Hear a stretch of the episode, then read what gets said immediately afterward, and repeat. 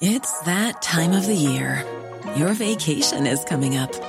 You can already hear the beach waves, feel the warm breeze, relax, and think about work. You really, really want it all to work out while you're away. Monday.com gives you and the team that peace of mind. When all work is on one platform and everyone's in sync, things just flow wherever you are.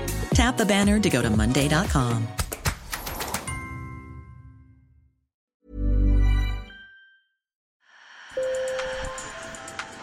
Bonjour. Hello. Hola. Marhaba Sur le fil. Le podcast d'actu de l'AFP. Des nouvelles choisies pour vous sur notre fil info. Mais pourquoi certaines femmes veulent encore blanchir leur peau noire? Au Cameroun, c'est récemment devenu un débat national. La réalité, c'est que la dépigmentation reste ancrée dans ce pays et ailleurs en Afrique, mais aussi en Asie ou en Amérique latine.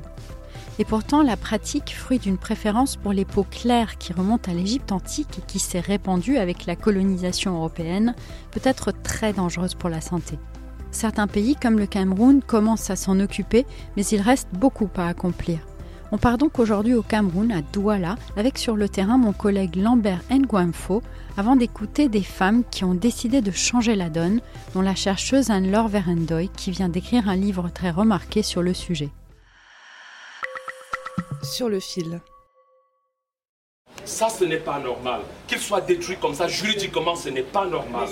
La scène que vous venez d'entendre se déroule à Yaoundé début septembre. La police vient de saisir des centaines de crèmes éclaircissantes, dont celle d'une marque très utilisée au Cameroun, mais aussi au Sénégal.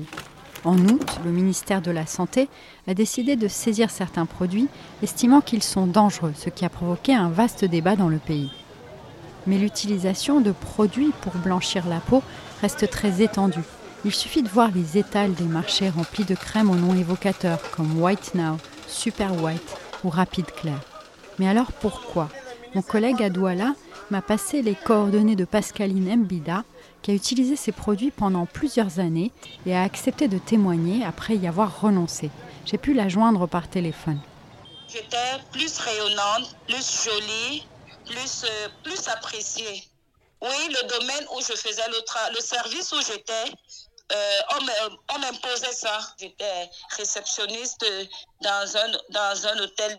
On m'imposait ça parce que les clients appréciaient beaucoup euh, les femmes à la peau blanche. Les hommes, vraiment, chez nous, les hommes, ils apprécient beaucoup cette peau.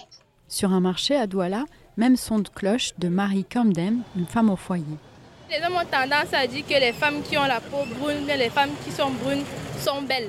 Par contre, euh, les femmes noires, on a tendance à les négliger. Les filles sont obligées de se décaper pour plaire aux garçons, pour plaire aux hommes. D'après Pascaline Mbida, même si certains produits sont désormais interdits, ses amis continuent à s'en servir. Et les femmes dépensent des sommes importantes car ces traitements sont quotidiens.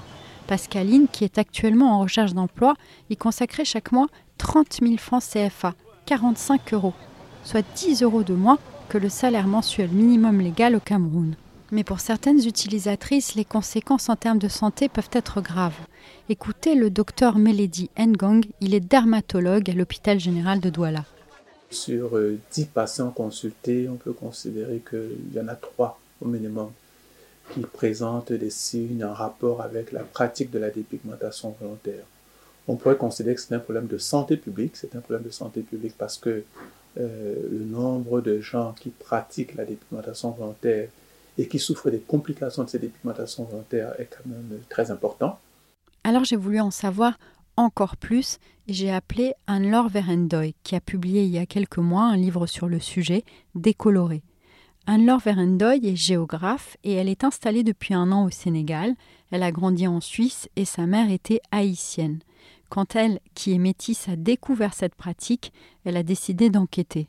Quand j'ai appris en fait l'existence de ce type de produit, j'ai vraiment été euh, intriguée, hum, sachant que j'ai notamment euh, grandi euh, dans la culture haïtienne avec une mère noire qui ne serait jamais dépigmentée, qui était très fière de d'elle, de, sa couleur de peau, et donc j'ai grandi vraiment avec cette image valorisante, positive, en, voyant que voilà les, les, peaux foncées ne sont pas moins belles que les, carnations plus claires, et donc je, je, suis tombée sur sur un phénomène au final qui était euh, présent euh, partout, euh, massif. Selon un rapport publié par l'Organisation mondiale de la santé en 2019, c'est effectivement un énorme marché.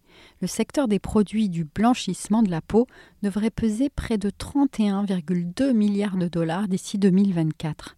En Inde, par exemple, il représente 50% du marché des soins pour la peau.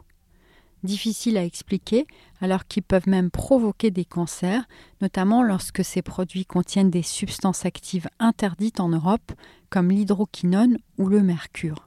On va avoir euh, des problèmes d'insuffisance rénale, euh, on va avoir euh, des, possibilités de, de, perte de la vue, des nécroses, ça peut aller jusqu'au cancer, à la gale. Et là où j'aimerais aussi mettre l'accent, c'est que il y a certaines femmes donc enceintes qui euh, continuent de pratiquer, la dépigmentation et euh, ça c'est un versant qui est très dramatique en fait de la pratique parce que euh, ces substances utilisées, ces produits utilisés sont dangereux pour le bébé intra-hétéro. Donc on a des, des risques de retard de croissance, de dégénérescence cérébrale, ça va, ça va très loin en fait. sans compter qu'il y a aussi des personnes qui utilisent des produits dépigmentants sur des bébés Selon Anne-Laure Verendoy, la pratique remonte presque à la nuit des temps et a été amplifiée par la colonisation. Le critère du teint clair, il est antécédent à la colonisation euh, en Europe bien avant déjà, mais aussi en Asie. On avait euh, vraiment une injonction esthétique qui concernait essentiellement la femme, euh, qui était d'avoir un teint clair le plus pâle possible et sans, euh, sans taches, sans défauts, etc. Donc euh, on avait en Asie comme en Europe notamment dès l'Antiquité des produits pour s'éclaircir, homogénéiser le teint, etc. Et donc c'est dans cette logique esthétique qui était valorisée que après on va avoir bien sûr l'expansion coloniale avec des personnes colonisées qui, qui sont plus foncées. Donc à travers l'époque coloniale, on a toute cette dévalorisation euh, des carnations les plus foncées, en particulièrement euh, des Africains, pour justifier euh, l'asservissement. Sur le continent africain, le Cameroun, l'Afrique du Sud ou encore le Rwanda ont commencé à légiférer pour interdire les produits nocifs. Mais Anne-Laure Verendoy estime qu'il faut faire beaucoup plus et que l'OMS doit s'emparer encore davantage du sujet. Le chemin est long car l'OMS doit être saisie par les pays membres. Sur le fil revient demain. Merci de nous avoir écoutés. N'hésitez pas à nous écrire avec vos réactions et vos propositions de sujets. Je vous laisse les coordonnées dans la fiche de description. À bientôt.